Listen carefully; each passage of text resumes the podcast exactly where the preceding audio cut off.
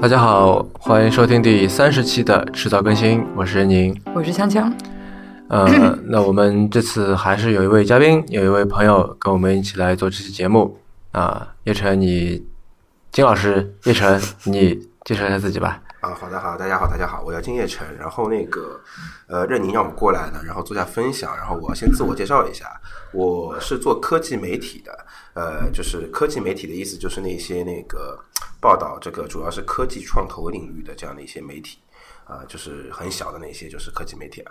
然后呢，我的公司名字叫红沙发，然后那个英语名叫 Red Couch，对，不是 Red Sofa 啊、r e d Couch 就是是一个俚语啊，就是潜规则的意思。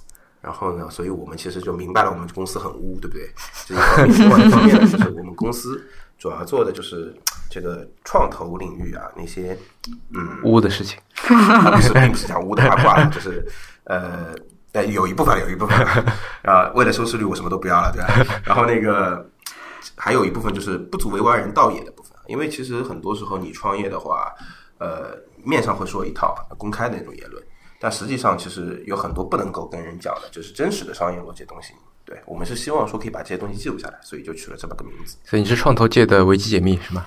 呃，并不是，对，因为我们我们做不到那么那么牛逼，因为大家其实最后还是对我们比较敷衍的。然后，然后那个我在公司负责的事情呢，主要是码字，然后就是就是编辑，然后那个写文章，然后那个、呃以及其他嗯除了码字、编辑、写文章以外的所有的这个杂活，你们也会拍视频吧？对吧？对，除了拍视频以外的，对所有家伙都是我干的。然后那个就小公司就这样了，人人比较少。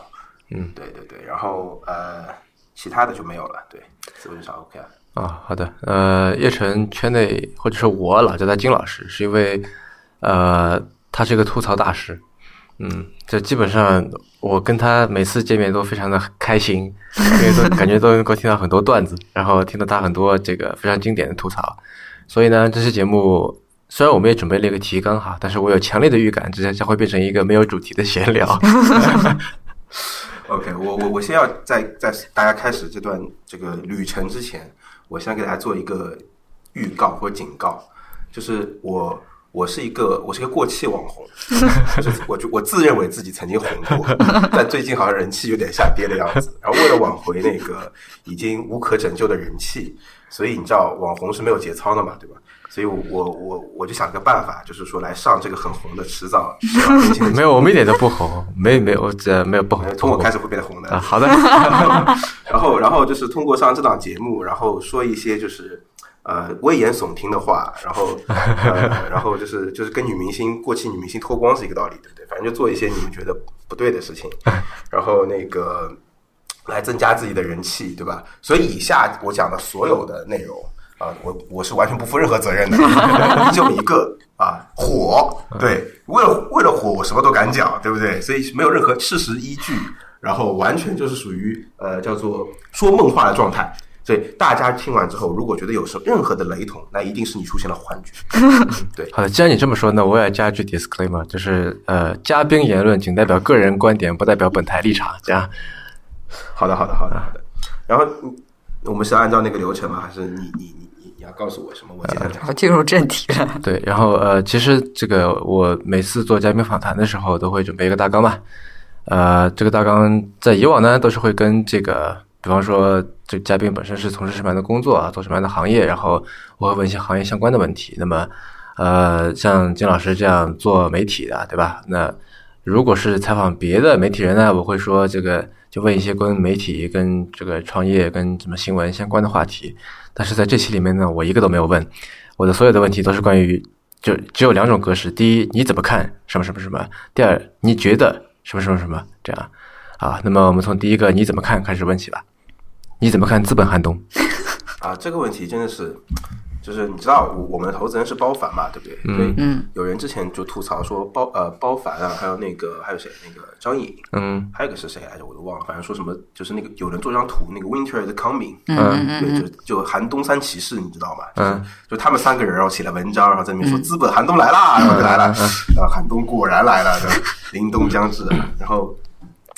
这个这个，所以资本寒冬这个东西，我最早听到的时候应该是前呃去年的年底的时候，嗯啊，那个时候华兴嗯就是有因为我很我们很多朋友是华兴的嘛，然后嗯他们在传那个图，嗯就包凡在内部会议的时候就是发了张那个那那可是有个有一贴图很火，就是那个独角兽在吐那个彩虹，嗯嗯嗯对，然后他就发了张这个，然后后面背景好像是张一张什么报表，那嗯个太小了看不清啊，然后大概后面补了段话，意思就是说美国的独角兽都在腰斩嗯啊，然后就是估值在不断的腰斩，上市的话市值在不断的腰斩，这很对可怕。嗯然后说那个就是在暗示着什么，好像啊。然后我们我们知道炒股票最重要的事就是内内部消息嘛，对不对、o k 没有什么比内部消息更重要的。所以我们那时候就感觉得到了内部消息啊，就是呃，对，这个林东三骑士来了，然后跟你说呃要出事了，对吧？大家该干嘛干嘛。然后后来果然就是鲍老大和这个张颖开始不停的写文章，呃明示大家这个情况不太好了。那实际上，我觉得资本寒冬的话，呃，时间是从那个时候开始。但是我我们如果呃，如果我们把眼光往前推一下的话，我们会发现资本寒冬之前正好是个叫资本盛夏的状态。嗯，资本盛夏什么时候呢？二零一四年的就是七月份之前，嗯整个中国的这个呃资本市场，呃呃，应该是二零一五年的七月份之前，我说我说错了，嗯从二零一四年开始到二零一五年的七月份，基本上整个中国上处于一种发高烧的状态。那个什么状态呢？就是经典说代表就是 O to O，对对对，你以某某某些知名投资大佬投的这个方向啊，他们特别热爱这个方向，然后就投了上海本地的某那个，我不能具体说机构了，啊，这个不太好啊。大家去回忆一下，就是送外卖啊，那个那个打车啊，投投出去了，然后 O to O 啊，洗衣服对不对？我靠，简直棒！然后做家政，嗯啊，家政、对保姆啊，对不对按摩按摩啊啊，推拿啊，对啊，我行业越来越 污了，有点有点。我我最看好的就是那个 O to O 小姐，嗯 气死我了。然后我特别需要这个服务，然后啊，完了，就是我 再回到然后然后然后那个就是那个时候啊，大家投项目的估值都高的离谱啊。是就是就是那个时候我印象里，我印象里记得，因为我们也是二十二零一四年开始嘛，嗯我那个时候刚开始做的时候呢，我就跟我们投资人讲，我说我们这个项目呢是做媒体的，两年之内呢是绝无可能挣一分钱的。嗯，我可以向你发誓，如果我挣了，找我，不可能挣到一分钱。啊，事事实证明啊，两年多做下来，我确实没有挣一分钱。啊，我是非常负责任的一个人，嗯，对吧？言出必行啊。然后呢，我们投资人说没关系啊。然后我说你投进来这个不要回报的，他说没关系，啊，我们就当我们就当鼓励公益事业了，然后 啊就这样把钱给我了，嗯哎，我都觉得，我到现在都觉得这个很梦幻啊！那个二零一四年真的是梦幻的一年。我我，而且我那年我有好多朋友拿了融资，就拿了天使轮呃 Pre A 基本上。嗯对在那一年的时候，对对对那年其实也没有 Pre 了，大家都是 A 轮。嗯呃，就是我从二零一四年到二零一五年的七月份，然后时间大概到了二零一五年的七月份之后，嗯，突然间整个世界发生了天翻地覆的变化。最早的感受是什么呢？最早的感受是我倒不是投呃不是创业圈的，嗯，来自于投资圈的，就是说我有朋友开始就是你知道就是那年出了一个比较有名的事情是李峰出来单干嘛，嗯对吧？然后就是呃吐槽以及各种就是内部的这个分赃不均的问题，嗯哎呀，我靠，又失明了，等我记得帮我逼掉，有些词帮我逼掉就好。然后那李峰就是没有升到那个大长老，然后就从就是对吧，就从那个代班长老的位置上退下来了，就老子我我不伺候了，我自己干，对不对？啊，搞几个亿美金对吧，自己干。然后呃，最近不是另外一一位对长前辈也出来了嘛，做了火山石，对对对嗯对对对对，就是那那是大长老，那是大长老啊。然后搞了这个这个基金，然后那个时候觉得募资好像是件特别容易的事情嗯啊，但是因为你看李峰是在七月份之前嘛，嗯然后我也有还有一些朋友啊，就是受到了感召开始干，但他们时间点就不好，是七月份之后，嗯，他们就跟我讲，就觉得募资越来越困难了，就是一下变得很困难募资啊。那我我我我就我们会比较敏感嘛，因为实际上投资行业是一个高度的信息的那个上至下的行业，就什么呢？就是说，其实这个行业不是靠基层繁荣繁荣，嗯是靠顶层繁荣繁荣的。嗯就什么意思呢？它是一直是一个，比如说你投资，我投资挣不挣钱啊，不是取决于这个项目做的好不好，是取决于这个项目好不好卖。嗯，啊，就是说有没有人买，买谁买呢？一级市场的项目，二级市场买，二级市场的项目，股民买，对吧？啊，那所以呢，就是如果啊，不好意思，然后如果整个市场上面不好，啊，那下面就一定好不了嗯，啊，是这么，它是个倒推过来的过程。但反过来也是啊，你下面好不了，上面也好啊不不了。不不不不，下面不好的时候，我们可以制造繁荣啊，上面的钱只要多，我们是可以制造繁荣。待会儿我会讲，啊，繁荣是可以制造的，但寒冬是抵挡不了的。嗯。啊，对吧？一四年就很繁荣啊，制造出来的。你今年我们今年回过来看看一四年项目有几个嗯好，啊，好吧，你是这个意思，好吧对吧？？嗯，但是但是但但是那个寒冬来了，那这是真靠真真顶不住，你项目再多也没有用，就是没有钱，就是不投，对不对？为什么不投不是我没有钱不投你，嗯是没有钱买我投的项目啊，那我干嘛去投嘞？但也不是没有钱，是没有人。啊，待会儿我们细聊这个问题。然后呢，从呃从一五年开始，这个所谓的资本寒冬就下半年突然就开始了啊。实际上，我感受很大的地方是，它跟以往的资本寒冬是有些不一样的。以往的资本寒冬呢，这确实是 VC 没有钱，好几次金融危机嘛，对吧？像那个应该是零零一年的一次危机，零六年的一次危机，零八，啊，零八年一次危机，对，嗯 你看那个时候就傅盛讲他们，他那个时候在在经纬嘛，嗯，他讲他们那个时候真的真的是没钱投，嗯，没钱投项目，啊，就是再好的项目我是没钱投，嗯啊， 然后但是但看得看是吧嗯对，？看还是得看，那工工作得做，但是你是没钱投项目。但是像现在的情况就不一样，今年呃就是这一年的资本为呃资本寒冬呢，有点像是两个因素啊，我觉得第一个是一四年到一五年的那段资本剩下的这个发高烧，嗯啊的一个退却，嗯，就是本本身它包含了一部分反思在里面，就是说，哎，我们那个时候这么干是不是有点过了？嗯，对吧？你像有的项目，某项目的做无人机的，我也不具体点名是谁了，嗯，对吧？然后呃，某个项目，然后做了无人机，然后拿了一千万美金的那个投资，啊、然后就去广东买了楼，嗯，对吧？然后他那个无人机的销量，呃这个听说啊不太好，呃至少是从他的这个经销商渠道来说，反馈不是特别好。嗯嗯呃，然后那个呃，他们最他们之前好像搞了个什么什么大型的送人的什么，挺啊，我知道你在说哪家了。嗯嗯对对对，啊，挺牛逼的。呃，我没说哪家，你 我谁都没讲啊，我讲梦话，你不要乱讲，幻幻觉出去不要乱讲 话，我没有我说谁了，我就是 幻觉了，就是。然后你看这样的公司，就是它估值明显是就是高于它的实际表现的，嗯，但在一四年的时候，大家就呃很有名很有名的基金就投了它，那我们觉得说这是这是个问题，嗯，就是你投的时候它的基础到底是什么？它的估它的价值的那个高估吧，是否高估在一个不太确不太不太确呃不太好的位置？嗯嗯，它可能被更高的估啊估计了，而且它没有被很好的支撑，嗯所以这也是一个主观意识上的调整。嗯嗯然后客观上就是又是我说的，就是买方的不确定，因为在二零一四年之前，你可以去查，我之前有写篇文章，二零一四年之前发生的所有的就是在纳斯达克或者纽交所上市，啊、每年啊、都会有，嗯但是到二零一五年，除了我呃除了那个我要我要英语我要团队、嗯，互联网项目是二零一六年上上的，嗯嗯它其实是二零一六年的二月份啊，是，然后二零一五年是没有发生过在纳斯达克和纽交所上市的互联网的项目是没有的。啊，是吗？对，很神奇的一件事情，没有哦，零 zero，哎，我怎么记得好像有呢？谁？如果你想起来，你可以你可以来更正一下我。啊啊对，但我记得我当时查的时候，我拉了那个那个整个整个三大三大三大交易所的那个名单，没有查到二零一五年中国的中概股的啊你说互联网中国是吧对，啊啊中国啊的中概股的这个互联网板块的公司是没有上市啊，的。中国是没有啊，你说嗯二中零一国是六年也只有一家 World Talk，而且那家公司作为互联网板块，它又是它它在那个三大三大交易所里是不放在互联网里的，把它放在消消费里面，嗯啊，因为它是它其实是教育消费是啊，然后那个它这个它它的互联网这个你知道你懂的，就是蹭的非常的嗯， 非常的嗯蹭光蹭啊，就没有非常的啊非常它是一家互联网公司啊，嗯嗯所以说，这个时候我们就开始反思。我我我的反思是什么？我的反思是买家，就是买方原有原有的推出管道它出了问题。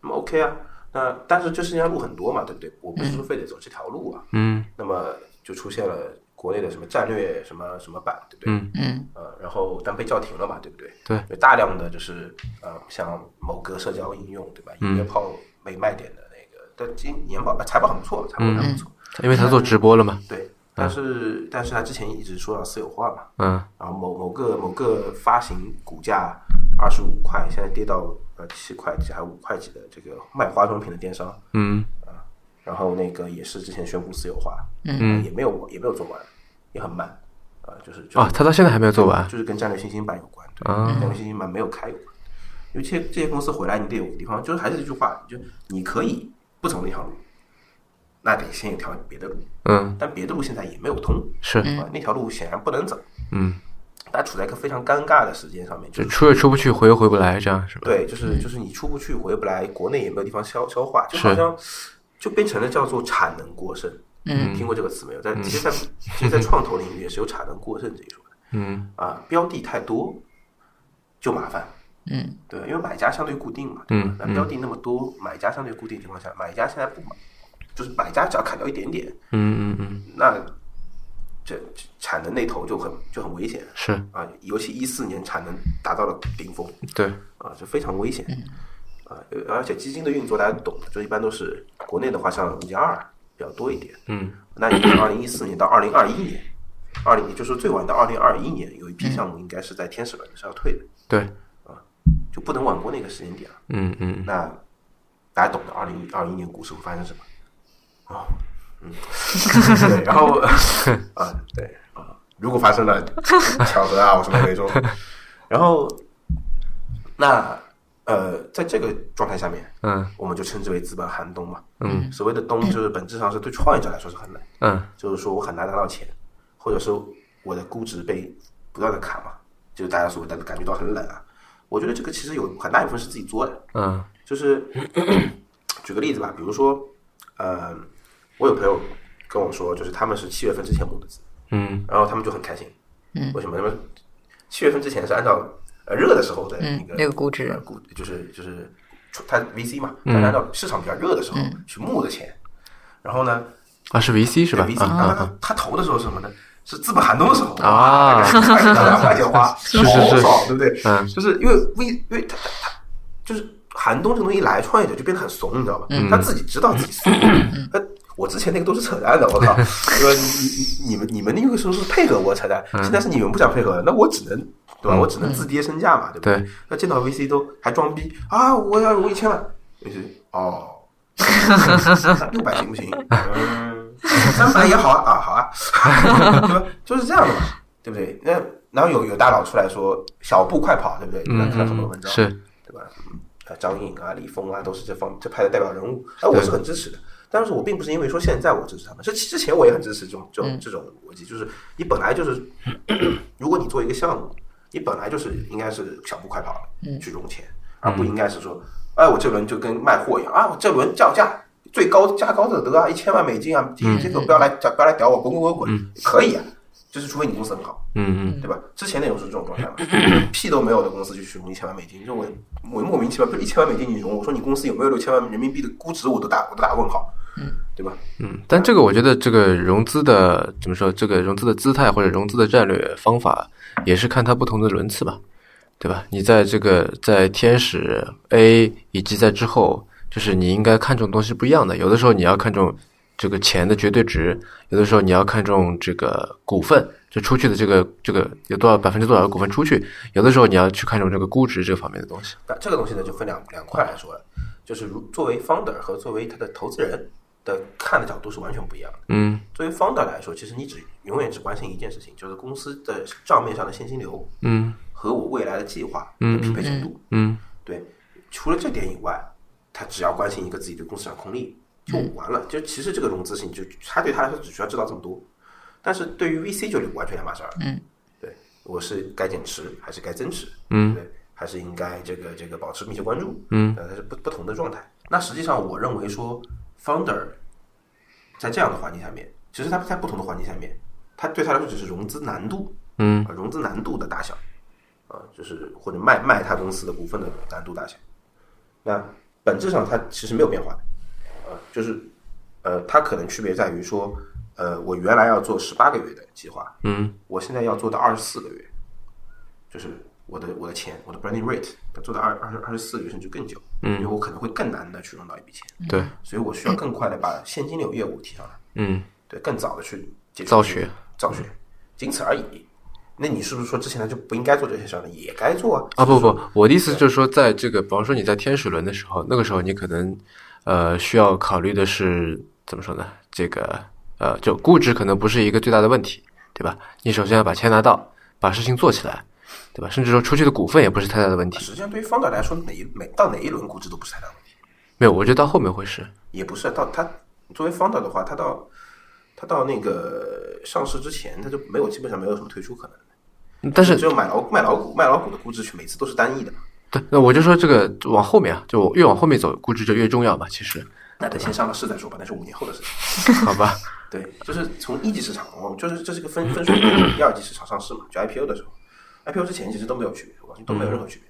对，就我觉得首先就按照时间顺序来讲的话，就是在初期最应该开始关注的是这个你能融多少钱，这个绝对值。对然后慢慢的你该关注说你拿出去多少股份，对吧？你这个股权架构做的越来越合理，之前不合理一点也问题不大，后面可以整，对吧？但慢慢要越来越这个注意这个这方面的东西，然后到最后你开始要特别特别关注这个估值，这样我觉得大概大概的我的理解啊，我我我觉得，我觉得到上市之后才会再关注关注市值的问题，因为因为很大一个点是这样的，就是说我认识那么多 founder，实际上通过创业实现财务自由是件非常困难的事情。这这个事情我不，我我我不要很多人的这个概念，就是说，可能很多人都是冲着呃社会阶层流动或者是实现财务自由去创业的，啊，是没问题。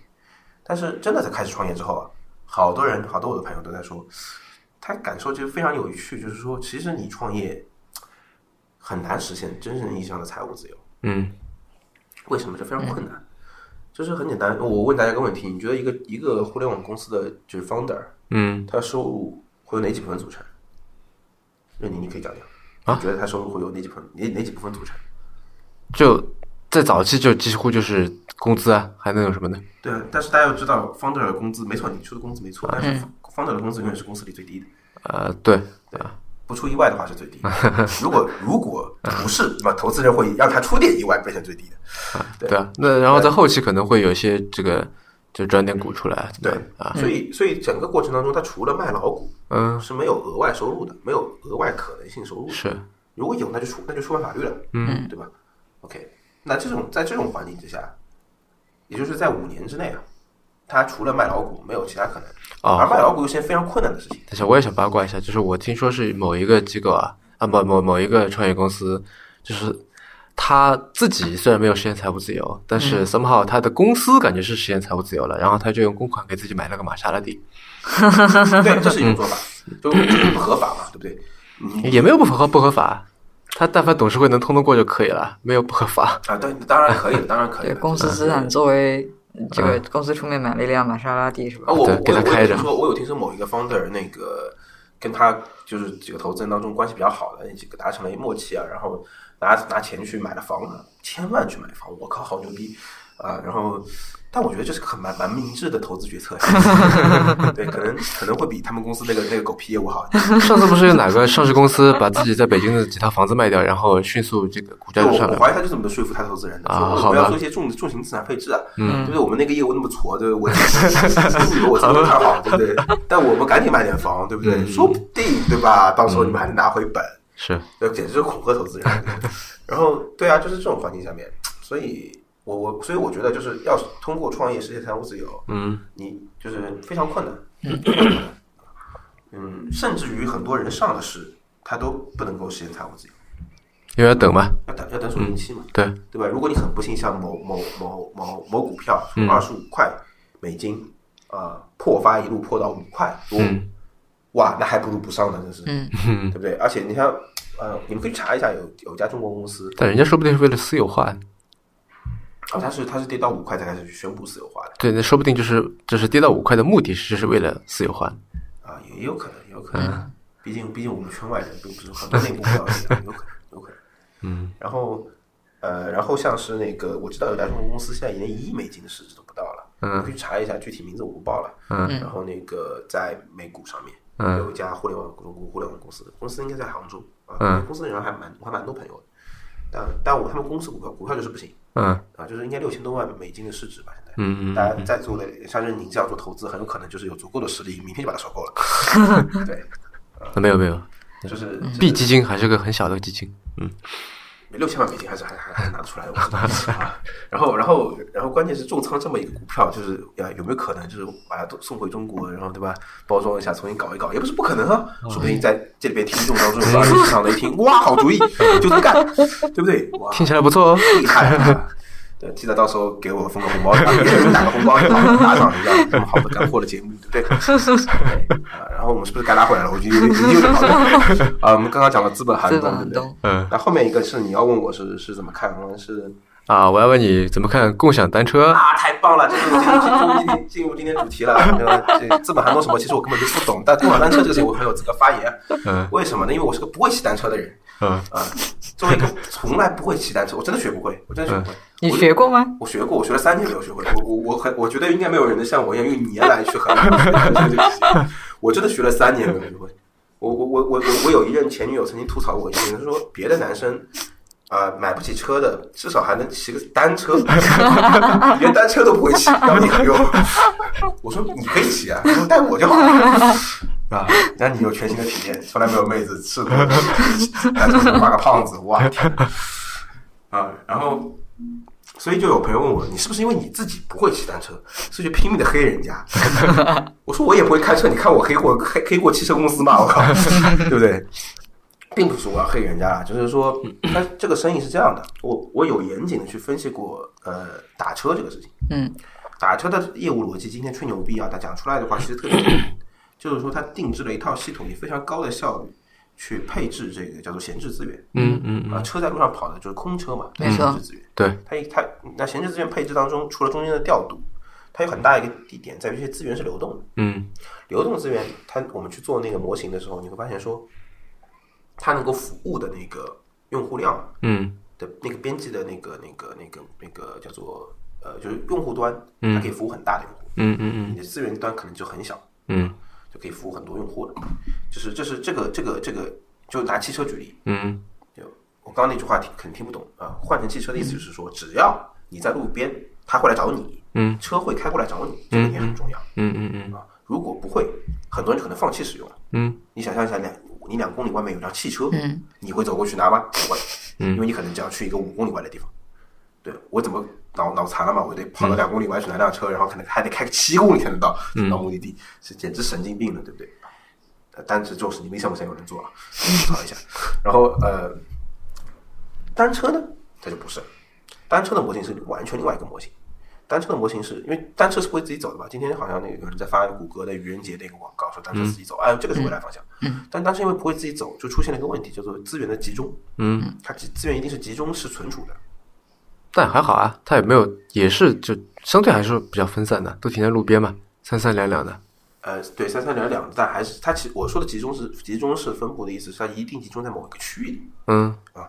我待会儿会讲到这 个就讲到这比个方说是地铁像站地铁站，还有这种园学区、校工作园对区嗯工，作园区它一定是这样集中的。嗯嗯，啊，那道理呢也有，为什么呢？就是人流是相对集中的对，啊，因为人不会。我不太会去一个很很偏的地方，嗯啊，在平时的工作当中，其实我们都是两点一线的嘛，嗯即便你是开车，就是实际上也是两点一线，道理呢确实有啊，嗯确实有，但是呢，这就出现另外一个问题，叫做这些资源的共享的本身效率还是还是非常低的，为什么？嗯因为资源的配给是不平均的，什么意思？就是说，我不是一人一辆车，嗯我是一个人可能 n 辆车，嗯，一辆车可能对 n 个人，嗯，对不对？那就有可能随时有可能出现什么情况？你们这个就是就是，比如这拿你们这个园区举例，园区里面不能出现一个订单的变动，就总量不能动，总量只要加一，整个公司就崩崩崩掉。为什么？因为就可能出现有个人骑不到车，但也没有崩掉啊，就除了这个人之外，其他人都骑上车了。不，这叫不确定性，就是出现了这一个人骑不到车，下一次是另外一个人骑不到车，就是有可能每一个人都会轮到一次骑不到车的情况。嗯嗯嗯，但如果是九次，十次里面有九次我都骑到车了，然后有一次没骑到，感觉还可以啊。就好像我打车，有的时候，打不到，体验很差，对不对？对啊，但是就是，但大多数时候我都打到了。但我刚刚说的是加一，嗯，对，就是对于自行车来说，未来大多时候骑不到是正常的。呃，我是昨天晚上我就骑了一次摩拜嗯，然后呃，就关于这个这个皇城这两个对比，等下这可以顺便顺便聊一下。对，然后昨天嗯我骑了那个摩拜，然后有个很大问题就是我找不到那个车，然后那车前面骑的那个人吧，就傻乎乎的把它停在一个小区里边，那小区里边那个自行车棚你也知道，就脏乱差的一塌糊涂，而且关键没有路灯，就黑的跟什么一样。嗯嗯，啊，然后昨天我还去，因为去打球嘛，所以戴隐形眼镜，所以看的也不是特别清楚。黑灯瞎火找了快要半个小时，对啊，这样走吧走都走到家了，真是。对啊 对啊后来就就就算了，这样对啊，那咋算了嘛？啊，对啊，这种这是这是模模型里面另外一个变量，叫做车少了，就是要么人多了，嗯，人我刚说的是家的用户嘛，对不对？模型里呃，面我那是有车找不到，对对，我说的是车少了，什么意思？啊，就是这辆车其实原本有的，突然没有了，啊嗯，这是模型另外另外一个变数。我我还没有我还没有我还没有跟你讲那些特别阴谋论的东西啊，嗯比如说像滴滴打车，sorry，滴滴没有，绝对没有。嗯某打车公司在起步的时候，由于缺乏用户和车，他们会做很多假数据，就是说你可能看到你身边有八辆车，其实只有一辆，嗯但是反正接你一辆就够了嘛，对不对？你不会嗯贴另外七辆到对跟你在那关你屁事，对不对？嗯， 这件事用在自行车上面也是可行的哈。你怎么知道那个小区里面有自行车？你见过吗？你见到那辆车了吗？你并没有嘛，对不对？嗯你只是他停在小区里。哇靠，那个人傻逼，怎么能把车停在小区里？讨厌，没素质。really？啊哈，这是一个跨群，非常非常非常经典的跨群，在嗯在互联网时代就这样。对，really？你怎么好吧知道不过那个我其实到最后没找到，但是在大多数情况下面我还是能找到的。我大概现到用到现在，其其实样本容量也不大吧，三四次，对，所以这个模型的可靠度是非常低的。嗯就它作为一种出行解决方案的时候啊，它的稳定，就我们说的鲁棒性很差，嗯非常非常差。嗯，就是说，如果你就是如果你要满足一个你即刻需要五分钟之内一定能够搞定，你就不会一定不会选它，嗯因为它你知道它一定搞不定嗯啊，它一定搞不定啊，所以这就变成变成一个非常不可靠的解决方案。所以这就现这种解决方案有冲突多，对吧？很扯的东西，想说什么呢？想说的是，它能够解决问题的场景就变得很局限。嗯它只能解决日常通勤还是相对固定需求，在固定环境下、固定线路的，嗯，还不能太多人共享的一个场景，就比如说小区到地铁站这样的地方啊，这就可以。嗯啊，我啊最好是到了地铁站，那地铁站还得有人把那辆车骑回到小小区，嗯，啊，否则就也会麻烦。就早上骑过去，晚上骑回来嘛，对啊，就是如果有人骑，那你就完了。回来一看，回来你让车不见了，对吧？也很蛋疼，真的是。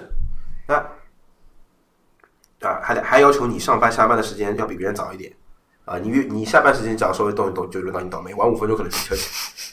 对，是这样吗？对不对？但这个我觉得都一样啊，就你晚五分钟，你这地铁就挤不上了，对吧？对，嗯或者没坐了这但样，但地铁是一个可靠可靠度很高的很高的解决方案，它永远会有。你知道，我错过这一辆，两分钟以后还会再来一班。嗯打车呃打车，我等等五分钟等不了，等十分钟它一定会到。嗯，自行车没了就是没了。嗯嗯嗯哇，半小时之后才会来一辆，天哪！嗯，说不定说不定得明天了，我靠，对不对？它就变成了一个你、你你无法使用的解决方案嘛，对吧？它它就只能解决一些很小的事情。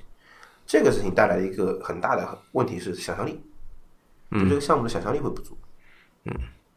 但就它现在这个 app 的装机量来看，就就算它这个单车业务做不下去，但它就是有了那么大一个卖广告吗 装机量的 app 也挺好的。很大吗？反比例正很大吗？你要从阴谋论角度来讲呢，数据不可信，但是就我光我看不数是据来阴讲谋的论，话，我就是它现在所有所有数据全部坐实，很大吗？还可以啊，我觉得，多大？几百万？对啊，就目前的这几个百万安装量的 app，你跟我说大， 别闹啦，真是。就。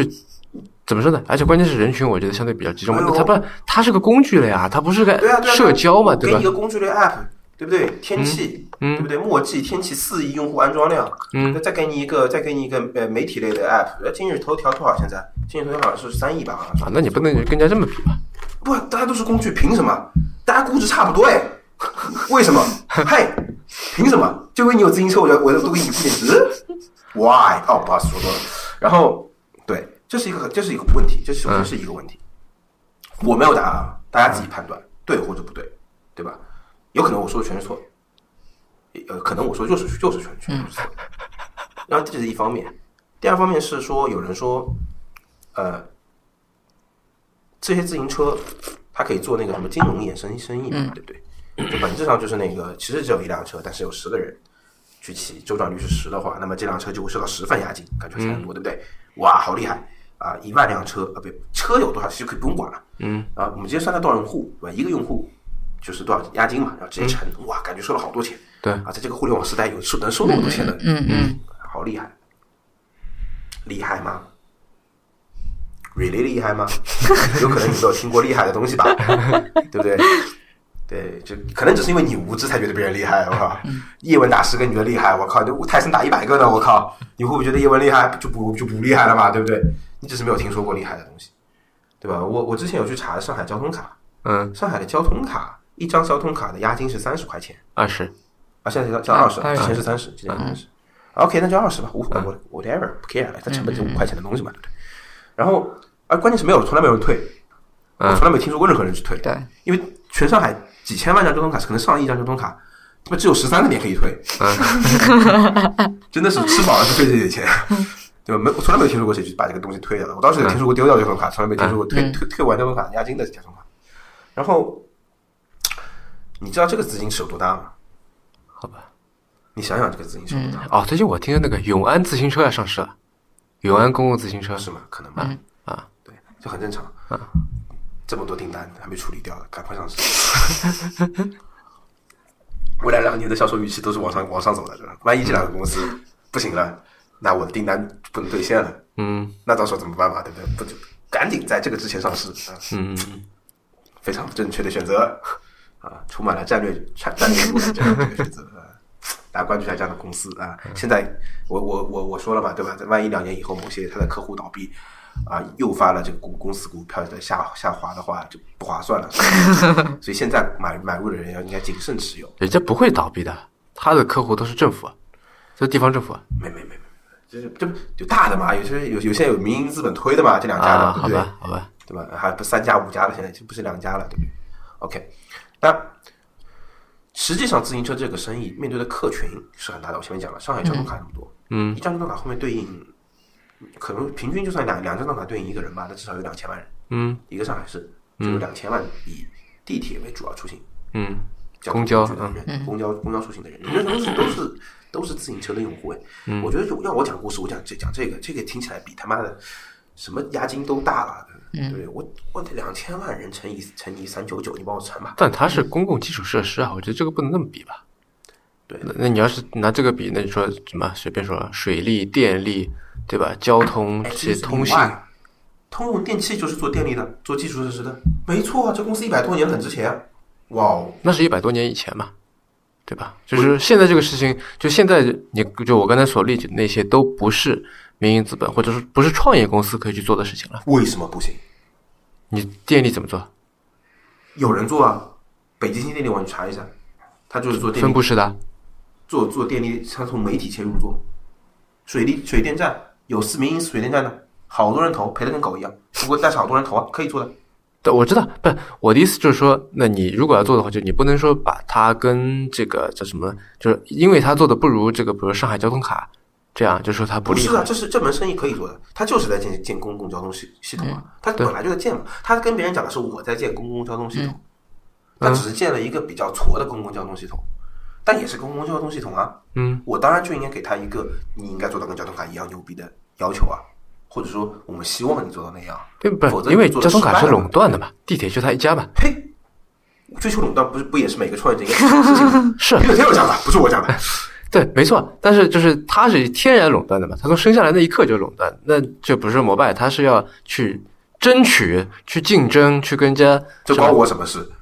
啊他他就应该试图做到垄断嘛，就关就你的他意思做不是，到你的意思是上海公交卡它是相当于说是含着金勺子这个出身的，就是一开始就是因为是公用事业，所以就国家给它的特权啊，你垄断了是吧？嗯然后创业公司的话，相当于要凭着后天自己的努力，然后去做到垄断。对这不你管你是这个意思吗？嗯嗯，对对对，就我不，我的意思就是你直接把他们这两个对比就有点不公平，我这么感觉。放在市场上谁管你公平不公平？我还是会去买深圳的股票，嗯，对不对？股民关我什么事？我买深圳股票，你你公平不不？那我不买你不就完了吗？你不公平，那你弱啊，那我不买你那啊。或者这么说吧，就是说你现在还可以去投摩拜单车，但上上海交通卡你投得进吗？还真不是不可以。 啊，这怎么上海交搞通？卡的那个资金是有基金的，我具体等下不能告嗯诉你，但是他们跟他们他们投文娱产业的，既然是基金，就有就说明他还吸纳别的 LP，你可以一起投啊，但这个这这个基金跟它本身的这个业务是没有关系的嘛？不这是金石嘛？这上海交通卡这个这个项目你是投啊，不但进是去投不的进去啊，那好项目就是很正常嘛。阿里巴巴，你现在去买台股票，你敢不敢 买？就是一个道理嘛，就是对不对？好项目投不进去，对啊，你说完全是好项目才投不进去嘛，投得进去都不是好项目，啊， 是这个道理啊，是这个道理。好项目都是好吧好吧好吧都是都是我们这种散户是投不进去的嘛，嗯，是这么个道理嘛，这确实是我又黑了众筹，不好意思。我强调一下，黑了众筹，嗯众筹就是好项目，有人绝对不管你投的，能让你投的一定不是好项目啊。啊，就这个道理，自己去赶，赶赶赶赶赶紧去看一下自己众筹的项目在怎么样的，放心看了也没有用，不能不能不让你卖的，看了吧看了，还是没看，就金老师说的是这个股权众筹啊，跟产品众筹还不太一样股。权众筹，产品众筹关系，钞票两年以后总归要发 货的，告他，股权众筹告都没告都没法告，那讲清楚三年不流动嘛，对不对？赔光赔光，活该你倒霉，对吧？而且你拿的还不是优先权，清先清的时候不清你，我靠，先先清那些领头人，你信不信？为什么？他们他们先进嘛，他们拿拿拿优先股，对不对？你一排就排一排，对吧？你们想告我可以啊，我们反正债都不怕，债都不压身，你告我啊，我公司破产清算，你告啊，没关系，对吧？ 啊，我就这个态度对。你要碰到我这样的方呢，一定要小心，啊千万不要买我的众筹产品，很危险的。我跟你讲，对吧我自己都信不过我自己众筹啊。啊，我们就接着讲单车。嗯，不对，但是那 OK，那你说啊，那么多大佬投这些项目有毛病啊？他们就是有毛病，我跟 你讲，就是有毛病。哎，嗯对，你看某一个大佬，我跟你讲，拿举例子，这个一定我一定要讲，这个讲我不吐不快，我跟你讲，某个大佬啊，嗯基金开了那么多年啊，嗯在上海，在上海滩，在北京响当当一号大佬人物啊，嗯牛不牛逼，名字叫出去梆梆响的人啊，嗯，他投过最有名的项目是什么？七年前投了一个外卖项目，到今天为止还 在赔，上市吗？没有，嗯融到听说往 C 轮去融，我操！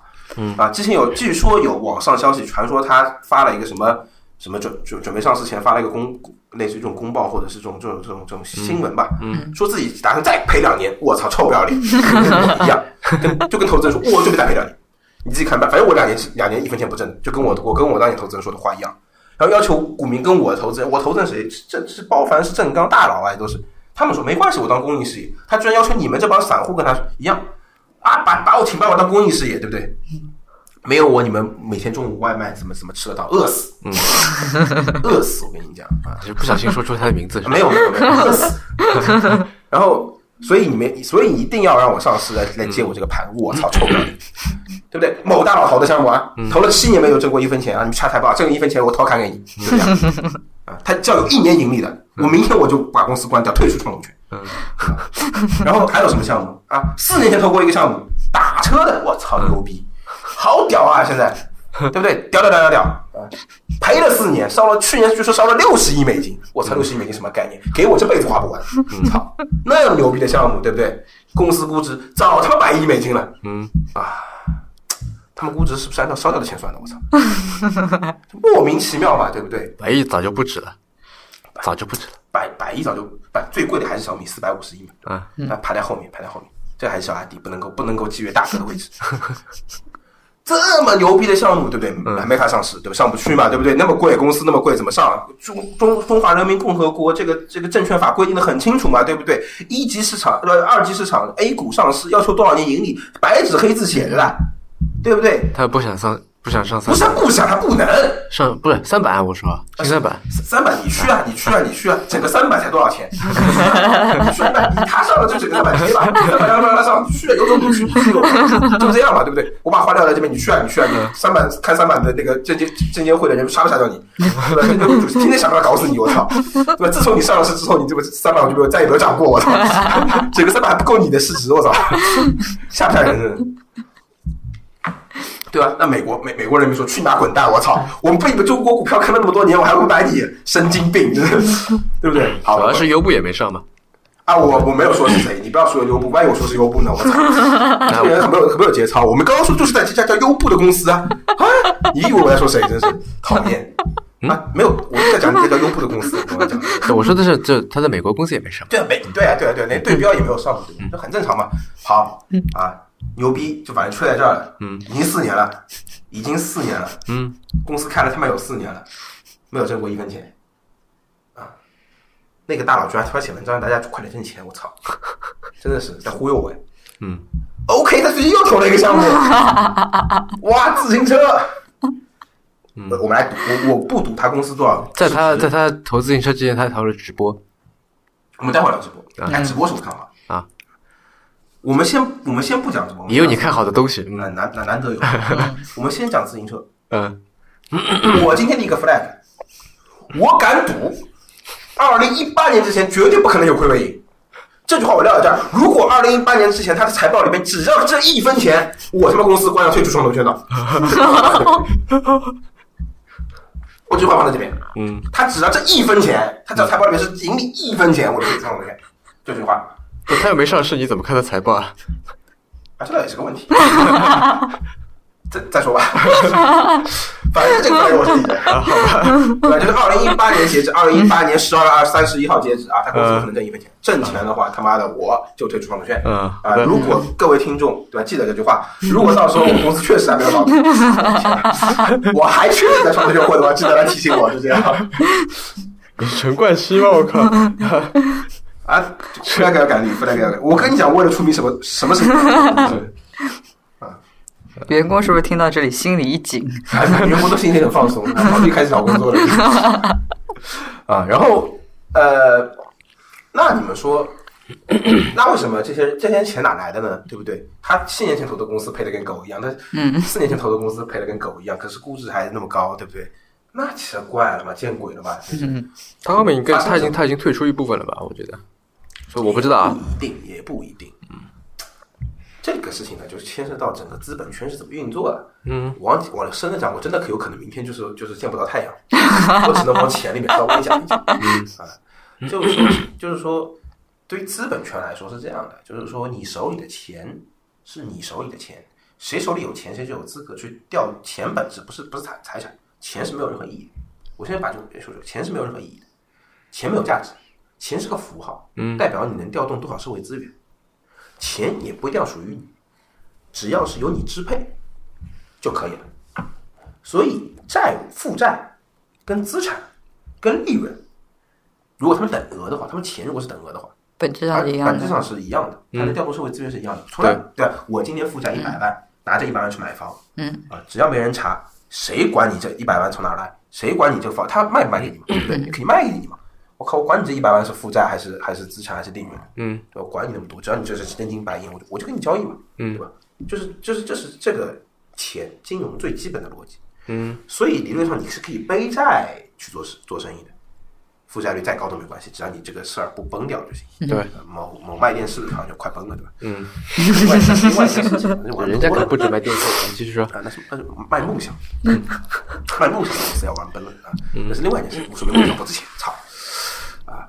那只要不崩就没事儿，那崩之前钱都是等等价的，我欠两个亿，跟我每年挣两亿，啊每年欠两亿跟每年挣两亿其实是一件事情，嗯，OK，啊，记住这件事情，这件事情非常重要。所以呢，做 VC 的人呢就想得很明白，我的钱呢从哪儿来都一样，我是管私募管那帮大佬募呢，还是我去众筹呢？还是我去跟上市公司，上市的本质就是公开募集嘛，嗯还是跟上市公司他们通过公开募集以非常低成本募到的钱一起合资，都是一样的，嗯，没有任何区别。啊，我们花钱就花起来都是一样的，啊，这三条途径在他们看起来就是只有成本有区别，嗯，成本还是跟上市公司那个比较低哦，嗯，对吧？OK，那这个时候我们就怎么，我们应该反过来思考了吧？现在私募又很困难，对不对？去退出渠道又不好，嗯，上市公司又是买家，嗯，他有资本溢价，他可以去骗股民，嗯，不管是哪个国家的股民都很笨，对不对？他又有钱，他们拿钱的成本又比我低，嗯，谁是大哥谁是小弟已经很明确了嘛，对不对？嗯那 OK 啊，只要大哥愿意买单，小弟当然是院校犬马之劳啊。嗯，而且还可以做一二级联动，那现在都是在做医疗界的，做市值管理。对啊，那 OK 酷啊，我们把故事吹好就好了，对不对？这个牛皮破不破是后面的事情，嗯牛皮得先吹出来，牛皮只要不吹出来，那就是零，嗯对不对？零这个事情是 VC 不能够接受的，嗯我们要 kick off，make something happen，嗯嗯哼，change，嗯我们绝对不能够以接受墨守成规，嗯，我们不能够接受就是叫做什么呃呃空空放空话，嗯不可以，我我们要改变，我们要波动，没有这些东西就没有办法挣钱。嗯，对，这是很重要的。OK，所以他们就是 make things happen。嗯，至于具体那个是个什么东西 happen，倒问题不大了。什么东西都可以吹牛逼嘛，对不对？嗯，今天是某打车公司要业务延长线去搞自行车，嗯做业务补充，说得通。那明天要是我是他妈做无人机的，我说我要搞火箭行不行？也可以喽，嗯对不对？很通嘛，大家都飞嘛，对不对？往天上飞的都是一都是一条业务线嘛，嗯，搞了，OK，酷，嗯对 不对？某汽车公司不就搞火箭嘛，嗯， 对吧？那倒是两家公司。同一个方的， 一码是同一个投资人。portfolio 的核心不是单个项目，不是 case，portfolio 是投资组合啦，对不对？呃，组合的很好就好了，对吧？我组合里面有打车，有有自行车，嗯，以后只要你不是用腿出门的，全都要经过我，嗯，这是故事嘛，对不对？嗯耶，快鼓掌！ 你就听你就信了嘛，对不对？最后打个 all in package，某一个负责除了车和自行车以外的这个上市的公司，就可以把它买来。哎，好像地铁是干这个的哈，嗯嗯就差地铁了。地铁也在造了，那个 Hyperloop。对，就是我就去他地铁了嘛。嗯，all in package。嗯，yeah，垄断了你一个人出去的所有的事情。嗯，这我们该给这家公司估多少值呢？不知道。嗯但显然我们得先垄断，嗯所以我们自行车也得干。现在先做起来嘛，嗯对不对？没问题。cool。嗯所以，所以投资的本质啊，相信我，投资的本质是非理性的。啊，投资如果理性就没有投资了。哎，那你觉得什么样的投资人才是好的投资人？在你看来，或或首先是投资人分好坏吗？分啊，那什么样的才是好的呢？给 LP 挣钱就是好的。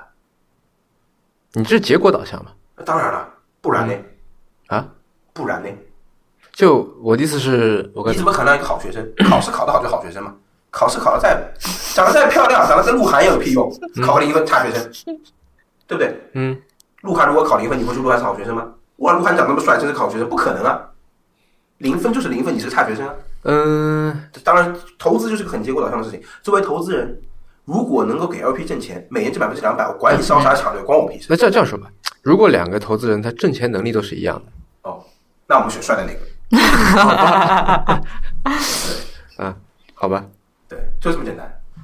他们他们成绩是一样的话，那我肯定选帅的那个。啊对，啊哎呀，暴露什么东西？ 好看的那一个，不好意思。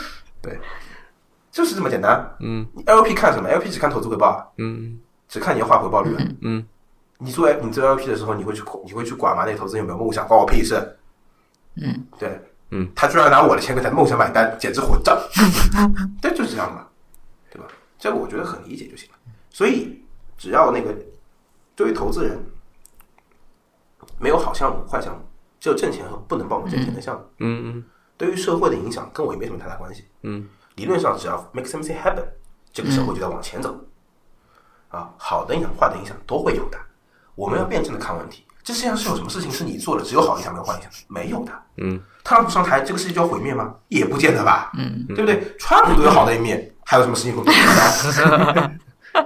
嗯，对吧？所以啊，只有不往前看的人是没有好没有好坏之分的。嗯对不对？呃，打车真的是真的是让生活变得更坏吗？啊，当然污染变得更严重了。可是你打车，你出去不也方便了吗？嗯，对不对？不是好的一面了吗？嗯嗯至于污染跟你出去方便这两件事情对社会影响大小会有会哪个更大，不好说啊，嗯真不一定。我那个时候看过一个纪录片，就那个就是叫那个呃《The Man Who Built America》，嗯，里面有讲有有讲一个事情很有意思，讲洛克菲勒啊去见那个去见那个范呃范德比尔德的时时候，他们是他是坐火车去的，嗯对，他呢就当时是没有打没有汽车嘛，所以叫来了马车，那个马车坏掉了，然后呢他就因此错过了一班火车，结果嘞那班火车出轨了，嗯所以洛克菲勒呢就年轻的洛克菲勒呢就逃过一劫，嗯，没死。想象一下，如果火他他叫的那辆车，对不对？呃，没有马车没有坏掉，他上了那辆火车，我们从此人类史上找一个能源大王，嗯少一个托拉斯，嗯，太可怕了，嗯，对不对？改变多少人类意识啊？洛克菲勒如果不诞生，人类会不会已经灭亡了？有可能啊，对不对？所以呢，对吧？不见得所有的坏事都是背后都没有好的结果吧？嗯历史是不能重演的，都是双都有双面性，都有好坏的。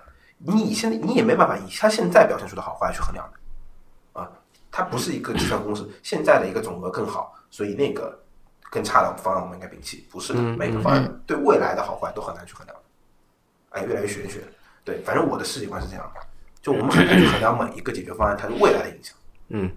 那么就是我还就准备了一些你什么你觉得怎么样啊这样的问题，也就是说，怎么样的创业者才是好创业者？怎么样的创业公司才是好创业公司？好你的答案都是挣钱。不，嗯，这就不是了。首先，我先讲，创业者嗯跟投资人是两个职业，两个职业。嗯嗯啊，就老师跟学生，我们衡量老师和学生的时候，肯定是两种两种不同的衡量标准，嗯对不对？我们衡量学生的时候，就是学生考多少分，嗯。但我们衡量老师的时候就不会。我你不何会老说师是他的学生考多少分？啊，不是，教书育人啊，嗯他的学生品行怎么样很重要啊。哎，你刚才是讲品行了，那好学生难哎道，不老讲师品行吗？考量老师就会啊，你教书育人，你对那个人有有责任的、那个人分数再好，未来成了杀人犯怎么办？你作为一个老师，你会是你会是个好老师吗？但如果一个人这考试成绩很好，但成天杀人放火，那也不行啊。那是个他好学生啊。他也不是好学生啊。没有，我觉得你们是对于好学生的这个定义的范围不太一样。他就是说，他对于好学生的范围其实是比较窄的，是狭义上的。你的是广义上，你觉得好学生除了成绩好之外，还要品行学也兼好优嘛注意了，老学生的主要任务是好好读书，嗯，老师的主要任务是教书育人。你嗯看任务不一样，老师的工作除了把你分数教好，还得把你人教好。嗯嗯，就是你既得是一个分数很好的好学嗯生，你还得他妈是个好人，否则我就是就是我失败。所以老师比较难当，嗯，学生比较容易嘛，嗯一样啊。创业者比较难，投资人比较容易。创业者除了要帮要做挣钱这件事情以外，还得他妈有社会责任。嗯还得他妈有点担当，还得他妈投资人走了以后还得为还得为公司负责。对啊，我想说的是这个，那所以你觉得投资人在里面的话是没有社会责任的，他可以他可以不用考虑这一项，就是这不是他必须的，但是这在创业者里面是必须的。必须必须去做这件事情。你所谓的社会责任是什么样的事情？我告诉你，特别简单，就是你去做一个创业项目的本质是满足社会的需求，嗯，社会上某一些人的需求，至少是，嗯嗯，满足社会的需求就是对这个社会的负责，创造社会价值是吧？对，创造社会价值，所以这个价值是正向负向的。我前面说了，很难很难。嗯，那如果只要你作为创业者，你这么想问题，你就开始负责了。嗯否则你要是个很自私的人呢，也不会去创业啊，你会想尽办法去骗钱，就骗自己 的老板，去创业干什么？这不合理，对不对？骗骗是很容易的。嗯啊，一元夺宝听过没有？对吧？很容易的，如果就很多骗子，太简单了。我可以有很多种骗术。我一直说，如果我不创业，回到神棍去，我想挣很多钱。特别是前面有位朋友，因为上一期有位朋友，我我听了上一期节目，嗯聊聊呃李笑来是吧？某位老师某位老师 暴露姓名，对不对？这是很扯淡的事情嘛，一个骗局嘛，对不对？大 骗子，哦，那么多钱，挣了很多钱，我们应该崇拜一个骗了很多钱的人 吗？保持独立思考，保持独立思考，对吧嗯，反正我不喜欢他，嗯就这样。夏来老师，如果听到的话，请不要记 恨我，反正你也不认识我，反正我知道你也看不上我。对然后，那话回过来讲嘛，嗯对不对？那作为创业者就是这样的嘛。嗯我举个很简单的例子，投资人只要为七年的事情负责，嗯七年之后我退出了，我这一期基金退出了，我只要挣钱了，我给 LP 有交代，我就负责了，嗯我的 LP 会继续给我钱，没问题啊。 嗯创业者呢，你 build 了一个公司，你 build 了一种商业模式，你甚至 build 了一个市场，你没你推出不了的，你上市之后你还向所有股民负责，嗯你还向股东负责，你还向员工负责，你还向用户负责，最后才能够向你自己负责，哇，责任很大呀，对不对？OK，嗯那么大的责任，而且推出不了，嗯你以为你把股份卖了就行了吗？你以为你把股份卖了你就你就你就一身轻松了？这事儿跟你永远没关系了？不是啊！如果这事出问题，最坏它还会地产那这个事情的最最早最早始作俑者就这个人。嗯，哇，你得为自己负责吧，对不对？嗯，创业是很难做的。嗯嗯 OK，你要问我什么是好的创业公司，我告诉你，我衡量创业公司呢，就一点，准确说不是衡量创业公司，在我眼里是没有创业公司的，任何公司嗯就是就是就是 company，、我衡量 company 好坏就一点，开他妈多久，嗯，开的久就是牛好的，就是牛逼的，存在就是牛逼的，嗯，哪怕七年七年亏损，饿 死也哎，理论上也不错，比比那个开三年倒闭的。嗯，对，嗯但是如果玩脱了嘛，就是你玩的太过，很容易玩脱，可能时间就嗝屁了。啊嗯就是就是我我不认为人家七年亏了亏了七年公司不好，嗯我不认为它不好，我只是担心它第八年没有。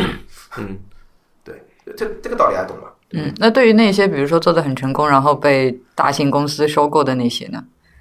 这是一个无奈的结局。我觉得没有任何人是一开始，当然有不不排除了，但很少有人会一开始就想去被收购。嗯，对， cash out 是一种耻辱，我觉得就一直觉得是一种耻辱，就是真正的好的创业者。你看我今天穿的这件衣服，大家可初 心。你怎么来啊？他们不是，就是创业者应该是胸怀着一些什么东西的，嗯，而肯定当初是想做些什么的。当然，挣钱很重要，挣钱是非常重要的一件事情。如果想做这些事儿，不想不想挣钱，你就不是个好的商人。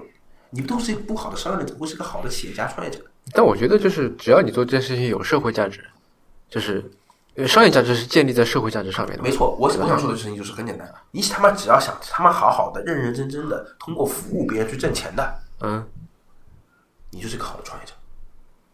对，这个标准很简单。然后怎么样算一个好的创业公司？创公司呢？开的越久越好。马云说一百零二年，我还真蛮看得起他的。马云确实牛逼，如果他真能开一百零二年，真的真牛逼。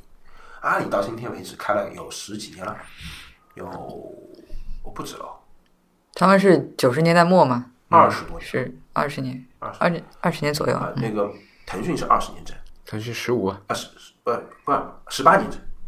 啊对刚18刚过18对对对刚过18十八岁生日啊，是是十八是年18整，多牛逼的公司！啊网易开了也很久了，嗯，网易应该比腾讯还再久一点，新浪，啊，新浪也很牛逼，嗯，对，这都是上一批的公司，就是这些才是真正牛逼的公司，值得我们去关注的。哎，但是你说那照你这个衡量的话，比方说两家公司如果都开了三年，那你觉得哪家好呢？谁挣的钱多？大家都不错啊，在三年这个档次里面都不错，就好好好，它是一根线，你没有办法去比两个谁更好，好吧就是只要过了那根线，大家都是好的，比较 good man，嗯呃，至于你跟你 who is the better，啊嗯， 好吧。啊，来聊直播，聊直播，聊直播。啊 OK，想听直播对不对？对，直播我还挺看好的，为什么？嗯，首先我是一个直播用户，嗯你你指用户是你去看，还是说你也会做直播？我我付钱，嗯，我是个付钱的用户，我不嗯是主播，虽然我是网红，啊 然后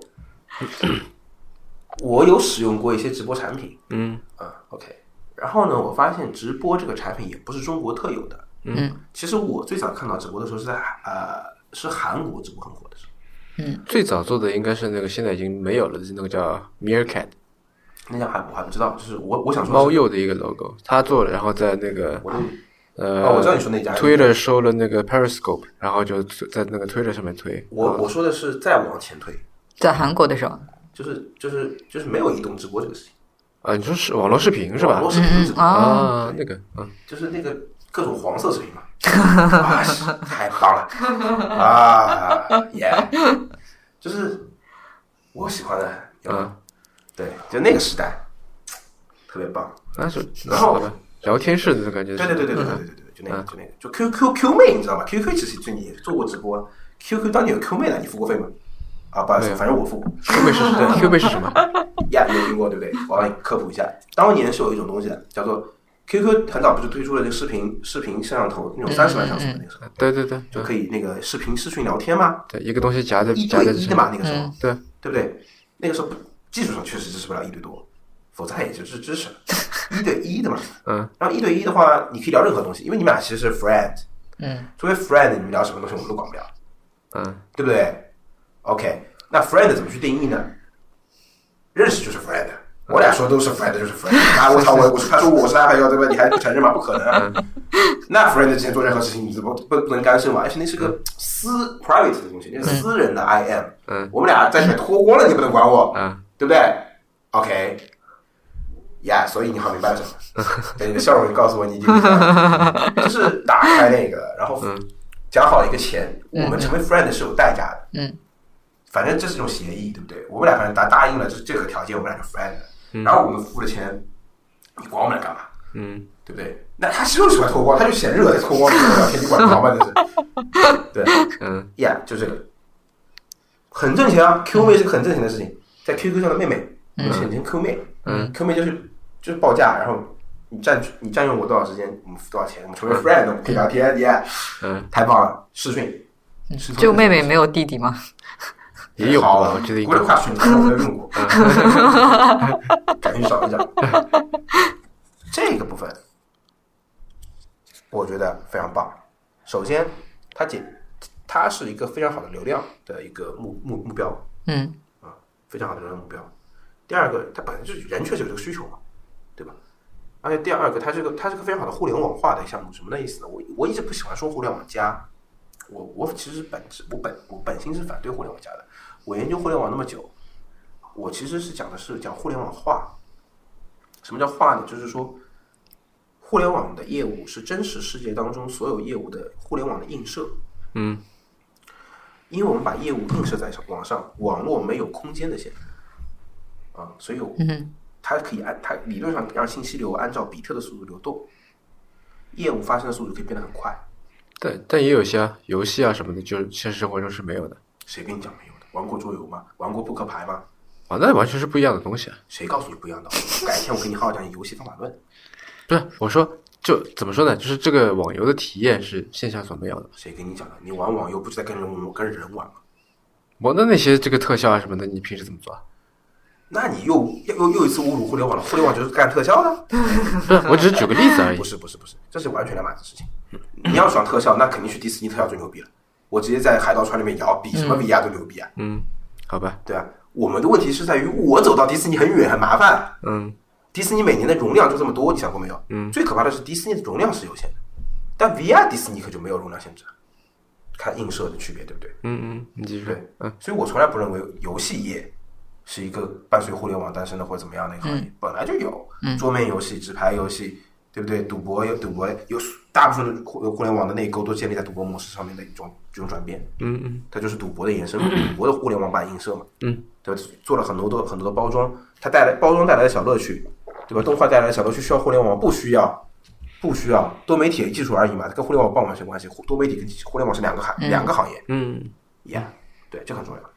对，OK，那我们我们我们我们讲回来，嗯，哎，我讲直播讲哪儿？讲直。播，那直播其实是什么呢？直播是直播，它分性需求和非性需求部分。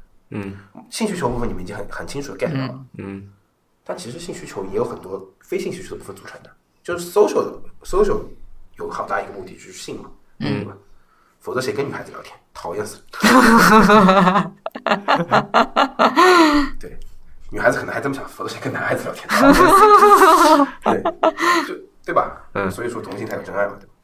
那还有剩下的部分就是非性需求的部分，嗯就是除了最底层的，我们还有更高层次的自我需求嘛，嗯，对不对？对孤独就是一种嘛，是，对吧？那都是都是这些 social 的部分的需求。那我从我前我昨天好像有发了一条朋友圈，嗯我说我突然发现，其实这个事情我发现挺久的了，只是我昨天又一次非常深刻的刺激到，然后又把它发到朋友圈里去，就说我说陪酒日本的陪酒业，嗯陪酒下叫风俗业嗯和就是和那个直播啊直播业，嗯呃，有大量的共通的底层的方法论是可以共用的，嗯也就是说这两个行业有非常强的近似性。也不用日本啊，就是我就觉得说在直播上面送游艇送什么，跟就很久以前九十年代的时候，什么剧夜总会，你开瓶很贵的酒啊，送个花篮那，就是那日不本就的陪酒那就是吗嗯学日本的陪酒业，嗯中国的陪酒业肯定不如日本发达，日本肯定先来嘛。我倒没有体验过。嗯，啊，对， 看来金老师是体验过。 真的多年体验，身在于体 验。然后就日本的陪酒业，嗯就送你这么说很对，开送玛莎拉蒂跟开香槟是一个道理。嗯 OK，它里面有大量的底层方法论是一样的。嗯然后呢，韩国也就是最早是韩国先学日本，嗯但韩国把这事情做在互联网上了。嗯然后中国人照抄韩国，那对吧？那所以三国的这个底层的话呢，就自然就自然相通嘛，嗯自然而然就相通了。然后呢，哎，我就想这个很奇怪，对不对？那就是说，只现在的直播业是夜总会业的互联网映射版嗯，OK，至少有一块是的，啊对，嗯至少有一部不完分全直播是的，对吧？不完全，我不能说完全，但至少有很大一部分直播是。啊那我就在想啊，直播不应该不属于不属于内容行业，为什么？你你会认为夜总会也是内容行业？但多少也要才艺，会唱点歌什么的吧？ 哎，文娱跟内容是两个产业，什么意思？就是娱乐，我可能不产生内容的，不产生什么留值得留存内容的，我可能只是娱乐完，娱乐完就娱乐完了。娱乐里面包含了 social 的部分的，我一直把就是内容产业呃，呃音乐算内容吗？你觉当得？然当然算，对啊，那如果是他就是在那儿唱歌很好听，那算不难唱道歌不算内容啊当吗？然算了，但是没有人会帮他录唱片啊。就是我的意思是，被值得留存的内容叫留，就内容产业。嗯，大家消费的是被留存下来的内容。嗯，大家消注意啊，大家消费的是被留存下来的内容，内容是主体。social 是什么？消费关系链或者消费那个人，whatever，、反正我不是做内容的。嗯，就是内容是辅助我建立这个生意的。嗯，我当然我不两个人傻做，这对吧？但也不是不可以。昨天我就对着一个没什么没没干什么的主播送了两百块。对，他做的事情很简单，看电影。我看一个妹子看电影，然后给这个看电看电影的妹子送了两百块。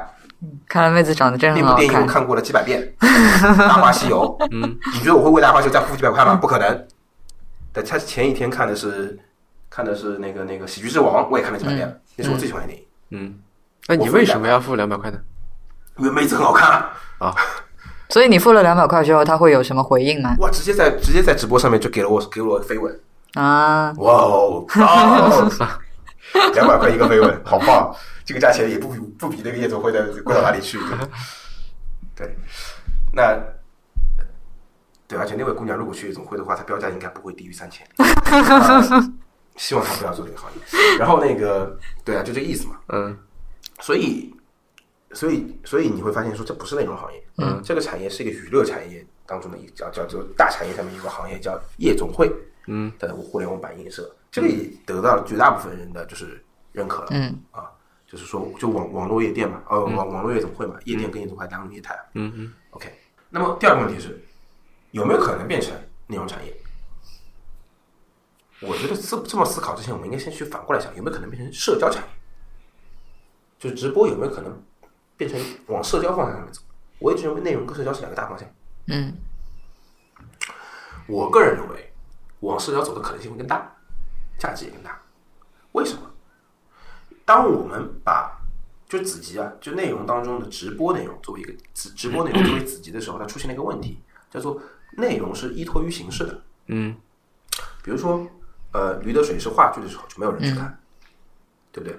变成电影就很多人去看，是因为《驴得水》的电影跟话剧表达东西不一样吗？不是啊，我觉得这个就是你说的那个，就这个问题啊、呃当然了，呃，形式也是一方面，但是因为话剧场能够容纳的人是有限的嘛，对啊就跟你说这个实际的对啊，就迪士尼和迪士尼 VR 的区别，我觉对得，，但反过来讲，你把嗯话电剧影全场，国你把可以上话剧场说的很大，也不会有人去看，因为不会有人就爱看话剧的很少，跟形式是有关的。我想表达这个意思，就是说什么东西跟什么形式还是有关的。嗯对，就是你消费内容的时候，跟它是什么形式有非常大的关系。嗯，啊，小说为什么会被那么难消费？因为小说它是非具象化的内容，非具象化内容需要调动你的想象力，不是每个人都愿意调动自己想象力的，也不是每个人调动了自己想象力之后，他就想象到好的。嗯对吧？就产生了问题嘛。很多人看小说看完之后很累，一点都不一点都不轻松。嗯，很多人选择在睡前看，就是因为这个，睡前看完小说就可以睡觉了嘛，嗯，所以小说改编成电影就有很多人会去看。好轻松啊！因为它是具象化的嘛，我什么都不用做，我就转了一遍，哦耶，哦棒，Doctor Stranger，yeah 就是这样子。就是漫画它对调动你想象力的，因为它的画面之间有切分，不连贯。嗯，到动画就一下子调动想象力变小了。哇，原来这个地图是这样转转转转转，啊，原来是这样转。嗯，哇，想象力就出来了。我给你子弹时间四个字，子弹飞过来，慢慢慢慢慢慢。哇，然后哇，你有低下了他的腰，手在那边飞舞，子弹擦过了他的发间，很有画面感了，是不是？可是你依旧不知道，你依旧无法跟他的电影画面去，就这样，嗯，对不对？电影变得很具象化，哦，好酷！你你什么都不需要知道，只需要知道酷就可以了。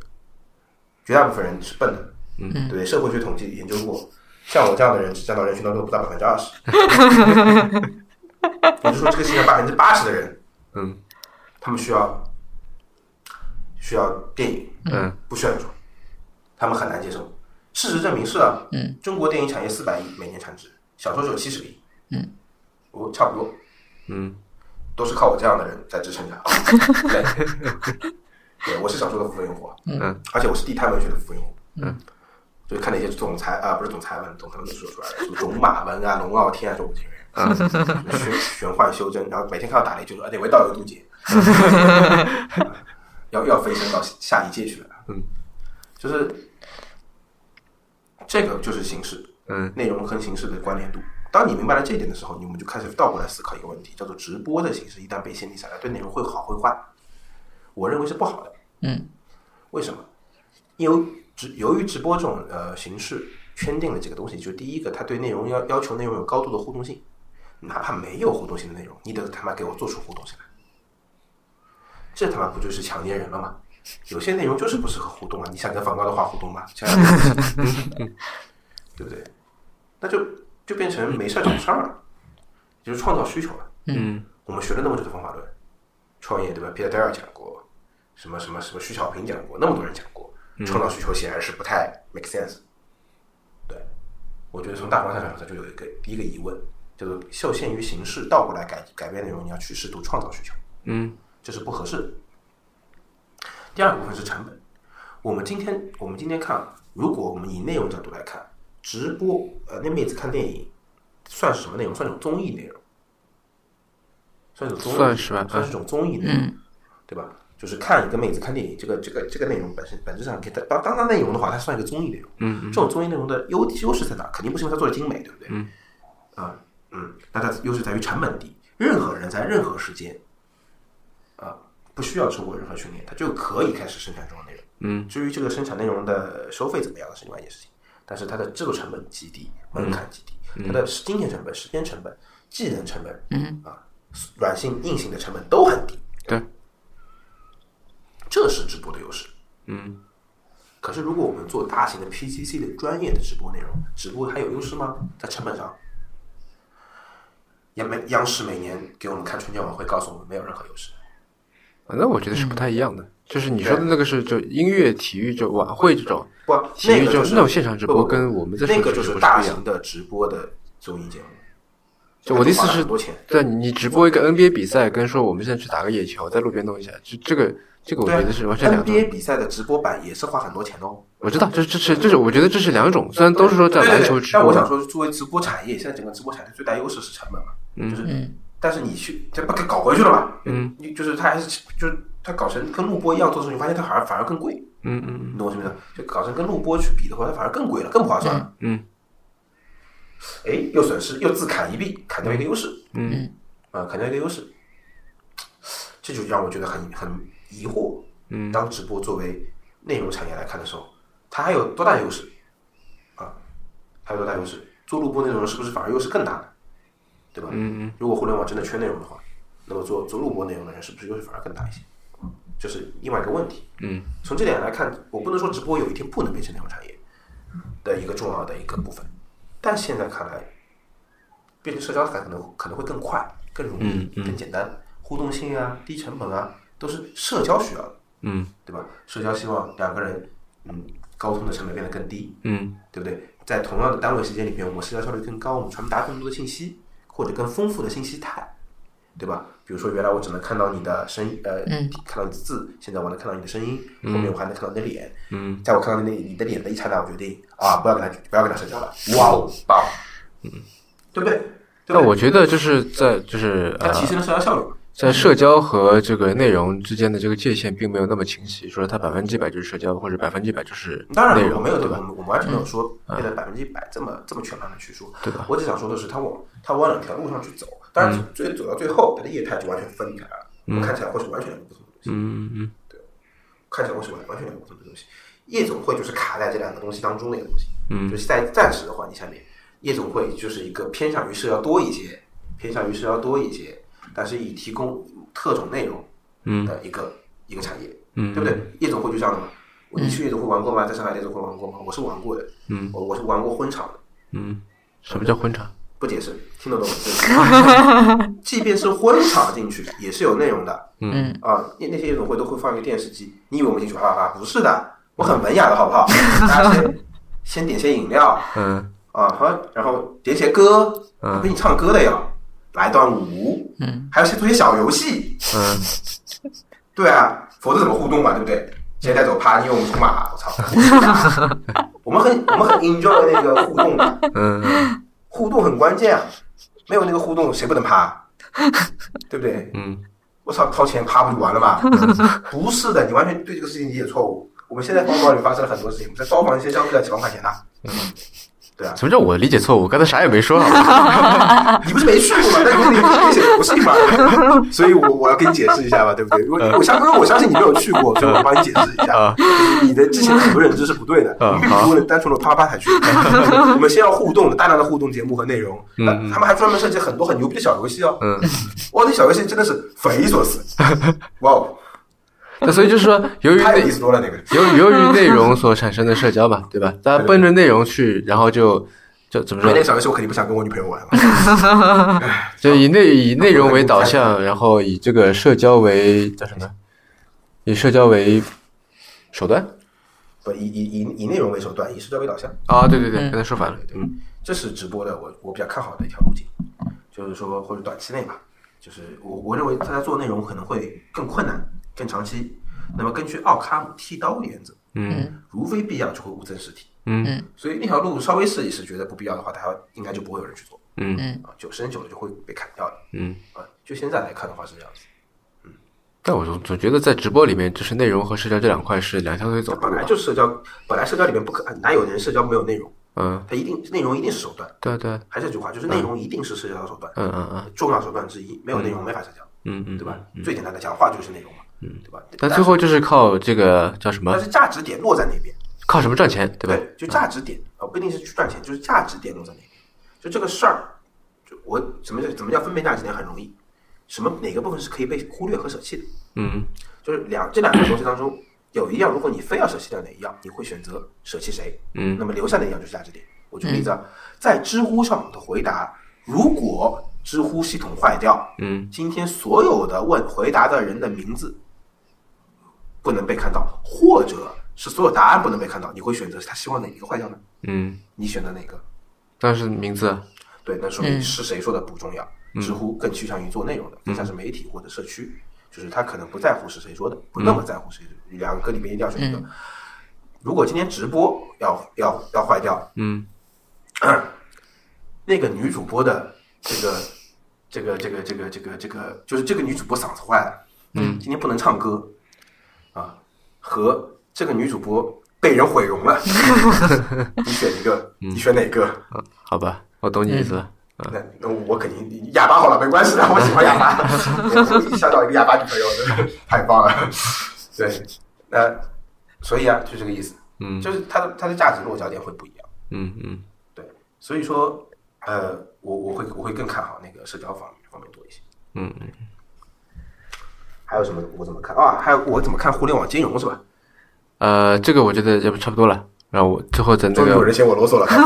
不是时间关系啊，对，已经一快一个半小时了。等一下啊，这样吧，那我然后我我来引导一下啊，好吧？那我们其实有一个这个，固定环节，嗯嗯，每次我们这个邀请嘉宾来的时候，都会问这个问题，就是说让你推荐一样东西，one more thing，然后呃也不一定是 thing 啊，也可以是人，嗯呃事物，任何东西都可以。对，你觉得有意思的，或者你想吐槽的，嗯 OK，那没有么限制。我推荐一下，我最近我推荐大家就是之前猪肚鸡、这这个广告可以可以可以不打了，红烧肉，红烧肉可以不打，我早晚有一天要混到开餐馆的。我知道我这个媒体开不久，对吧？然后我我推荐大家关注一下，如果大家关注呃手游圈的话呢，我推荐大家关注两家公司，不是一件事情，但事情是一件，啊关注一下特殊的游戏公司，嗯两家公司，一家是米哈游，嗯一家是乐元素，嗯呃，他们有两款代表性产品，一款是崩坏学院，嗯，呃，就是米哈游的，嗯，一款是那个乐元素旗下有款特别值得关注的叫开心消消乐，嗯，啊、为什么呢？呃，是因为之前好长一段时间，我最近有一款游戏特别火吧，阴阳师，对，我身边好多朋友都来问我啊，他们觉得我你是我是你是个阿宅，你有很多二次元，你很爱玩游戏，你有研究手游行业，你会不会？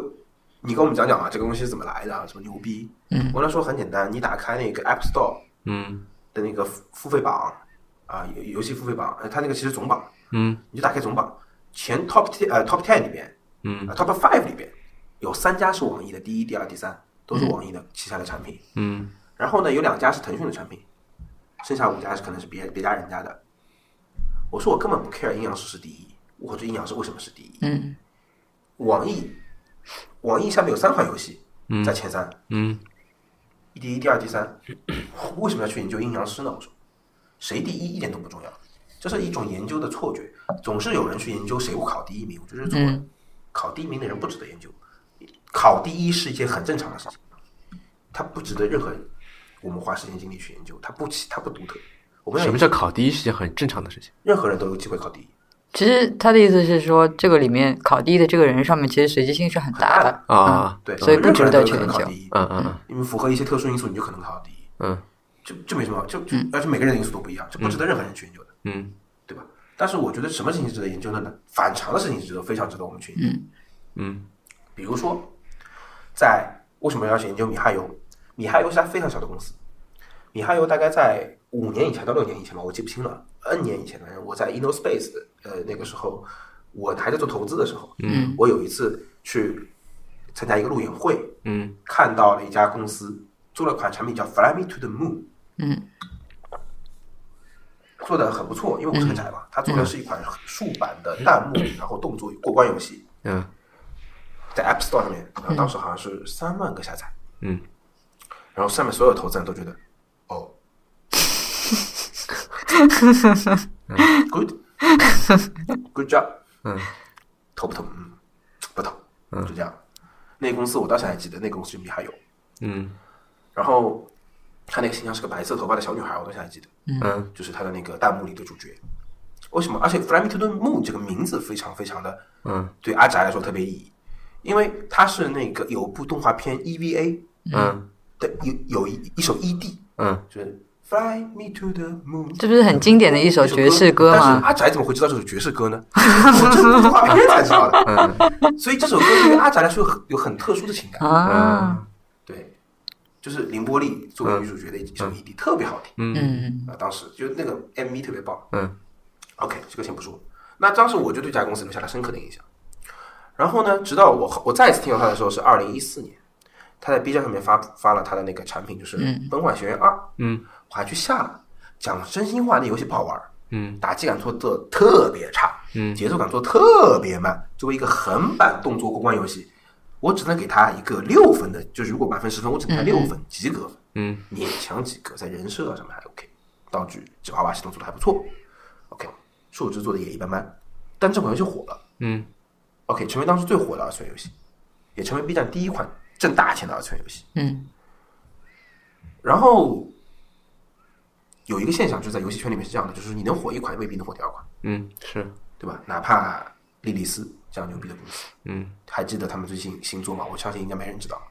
哪怕 review 啊，对吧？Ravel Ravel 也也不行。嗯然后那个只有只有那个 Supercell，嗯，还勉勉强强可以做到前后产品有一点联系。是，待会儿我会具体讲，跟米哈游很大的关系。嗯，米哈游的《崩坏学院二》就呃当时火了之后嘛，但是它它有一款一，那有二一定有一嘛，但一没人知道，嗯但是有二。然后当时大家所有的人的疑问就是米哈游下一款产品做什么？嗯《崩坏学院三》，你可以去下一下《崩坏学院三》。如果没有《崩坏学院二》，我相信这款游戏也会大卖。嗯就是它什么呢？它是一款全三 D 的，嗯全三 D 的，它原来那个是二 D 的，现在是全三 D 的动作过关游、动作格斗游戏设计嗯啊、动作游戏，然后做的非常好，品质非常高，我看了比那个阴阳师好多了。嗯但是呢，我好奇的是什么？我好奇的是它里边二代的用户重复度有多高？嗯如果很高的话，那么中国游戏市场可能诞生一家公司，少数的很少的公司，就出现一家能够做出 IP 的公司，嗯就是有用户冲着米哈游的招牌，招牌也是 IP，冲着崩坏学院的招牌嗯去玩他的游戏，嗯啊，为这个为什么是第一家？不，很多公司做不出来的。这第一家肯定不是啊手游手游圈，手游啊，圈好吧，手游是啊，嗯手游圈我还真没见过，我还真找不到，嗯真找不到，嗯对吧？你像我玩《刺客信条》主机游戏，我玩了我玩二、玩三、玩四、玩五、玩六，一直在玩下去，对吧？但是手游我还真找不到，我那啊手游是没有出第一去，我还去玩了个二，我干嘛要他们玩他二？对二一样的，我干嘛去玩二？对吧？这找不到 PC 端有很多，对，但是嗯但是手游却没有，游戏能够做成一个 IP 是非常困难的一件事情。是 COC 就是或者像后来那个那个那个 COD 对吧？嗯，都是、啊、不是 COD，COD 读出来，就那个什么是 COK 是吧？还是什么？我忘了名字。 C O K 是什么？我一个是王王国冲突，一个是部落冲突，皇室战争？皇室战争对，嗯嗯我忘了，反正具体名字我忘了，记不清楚。反正他们做的那个套形象，算是一个勉强的 IP，嗯勉强的 IP。对，那这是我看好的，嗯因为呃顺便说一下，我那天查数据的时候，我查的那一天应该是一个月以前了，《本款学员三》当时在付费榜畅销榜上面排第九，嗯，总榜还娱啊是乐游戏榜吧？还是哦总榜，娱乐榜总榜我忘了，反正就是应该反是正娱几乐乎榜。几乎也都是一样的。对对对，那个重叠度很高嘛。总榜总榜在娱娱乐榜当中前十基本上是占了啊娱对乐对对对对吧？总榜里面的前十了嘛，嗯，差不多。 对， OK，这是一个非常值得我们关注的。这是米哈游。第二家公司是，呃，就是那个乐元素，嗯，开心消消乐，嗯，两年以前的七月份，就是一二零一四年的。哎，等一下，我想稍微打断一下，你刚才说那个榜啊，是中国地区的榜还是中国地区榜啊？好，那你继续说。嗯然后，二零一四年的七月份，呃，我拍了乐元素的那个开心消消乐的制作人嗯叫甘玉磊，我拍了他一呃，在 c h a t g 的时候拍了他视频，嗯那个时候他应该在他的游戏在总榜上面，总的总的付费榜呃就畅销榜上面，应该已经在前五了。我如果没记错的话，我回去查一下，他肯定在前十。嗯现在是二零一六年，嗯今天是二零一六年的，马上要入冬了。嗯上个就是两周以前我查他的时候，他还在前二十，在总榜的，就是畅销榜上面排前二十，同一款游戏是吧？同一款游戏，嗯嗯没有第二代，就这款游戏。嗯，而且我到今天为止，我在地铁里面还在看到有人在玩，嗯开心消乐。你知道一般手游的生命周期是多长吗？很少有手游能超过二十八，呃，超过十八个月。嗯，这款游戏持续在在线上运营收费超过二十四个月，在榜单上排名但。嗯它是不是不停排的在出一些就是就是那些内购的内容？我都没有去这么仔细的研究它，我感觉我要去玩一下。就是这是一款很神奇的，包括 Candy Crush、Candy Crush 也是非常值得我们去看。嗯，就是这一类型的游戏，我们说它是休闲类游戏嘛。嗯，在榜单上爬的时间之久，嗯就是他们的方法论就是增加 LTV 当中的 Lifetime Time，嗯增加那个使用时长，增加用户的总总的那个生命周期，嗯嗯然后再提升它的 UP 值来来，就是永远是那个 Lifetime Time 乘以那个 UP，嗯来来增加它的那个收入的嘛，对不对？那他们的方法呢，就是我放低 UP 值没关系，嗯我增加用户时，一个是增加用户基数，嗯，一个是增加用户的生命周期，嗯，在很长一段时间里边来收费，嗯，很稳定，嗯，因为他发现绝大部分的娱乐，绝大部分人要的娱乐不是 hardcore 的，嗯对吧？这就是那个这个方法论跟日本的那个任天堂，嗯，做那个 We，嗯是一个道理。当年那个呃，所有人都觉得应该把游戏机卖给玩游戏的人，嗯只有任天堂觉得我们把游戏机卖给不玩游戏的人，嗯因为绝大部分妹子是不喜欢玩 hardcore 向游戏的，打僵尸我靠受不了。嗯但是你玩什么吉他英雄啊、任天狗啊、啊、呃体感呢、打个高尔夫啊什么就很棒。反正我每天就花个几分钟玩玩，嗯十几分钟就朋友聚会可以一起玩，嗯对吧？这个机器我就要买了，我不玩游戏没关系，但是我我我我没有人是没有玩游戏的需求的，对吧？对啊，就所谓的休闲游戏吧。对，休闲很重要。啊，那休闲的需求其实很大。那我觉得这家公司做这个游嗯戏做了那么久，在榜单上那么久，我觉得非常值得研究啊。嗯作为休闲游戏最难的是收钱，它能够做那么久，收那么多钱，有道理的。嗯这是我们值值得我们去研究的，很反常，嗯这些非常反常，跟一般手游区别很大。嗯所以我我我的方法就很简单，就研究反常的事情。嗯什么事情发生了，就是不可思议的地方，研究它。所以推荐的话，就推荐这个。嗯，好吧，感觉挺有你的风格的，这跟我想象的也嗯差不离。 OK，感觉这一切还聊得意犹未尽啊，虽然已经聊了一个半小时了，可以做加长版吗？我不能。 对最后还可以做序。对对对，或者或者，如果大家听完这一集觉得我逼的还不错，想再问些什么东西，通过任宁，然后再试图来约我一下，我下次就提出付费要求。那好吧，那今天先这样吧，结束就是呃，如我之前在节目开始所预期的，就是的确是变成是一次怎么有主题的闲聊活动。嗯，我觉得还挺不错的。嗯，对对对对对啊！最后再强调一下，以上所有内容我全都不负责任。刚才我一睡着被人打晕了，找了一个长得呃就是新声音比较像我的人过来录了段语音，也可能是用我的声音合成的，我不知道。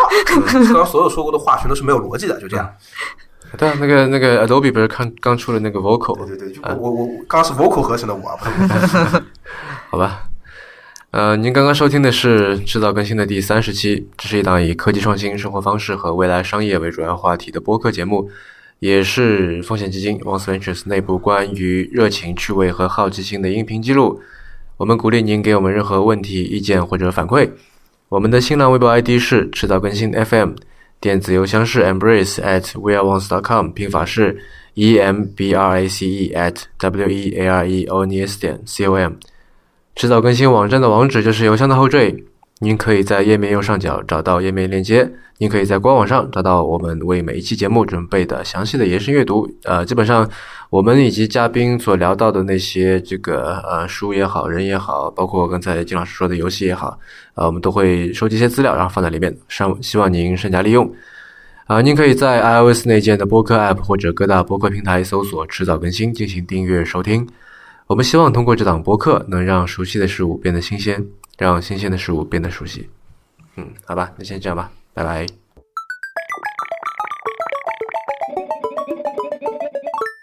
我刚才以为你会聊猪肚鸡的，没有没有没有，猪肚鸡太不正经了。还不错啊，我觉得从来没有人在这个节目里面聊过食物。其实，哦，是吗？大家都推荐的嗯很正经啊如，嗯果差不多如果有第二次机会，我们去聊聊吃好了。对啊，为什么是猪肚鸡呢？我喜欢吃的东西，就是我其实我只会我我是一个热爱烹饪的人，但我热爱烹饪的原因是因为我喜欢吃，嗯我只做我喜欢吃的东西，所以我我就会挑那些我喜欢吃的菜单独去学，我不是按一个菜系一个菜系。啊，所以你是先吃到一个什么东西很好吃，然后去钻研它，这对，样我就猪嗯肚，为什么猪肚鸡？因为猪肚鸡好吃，吃过之后我操，这个东西好好吃，我做啊？对，好的。除了猪肚鸡和红烧肉还有什么？有哎点多了啊！你看我身材就知道了。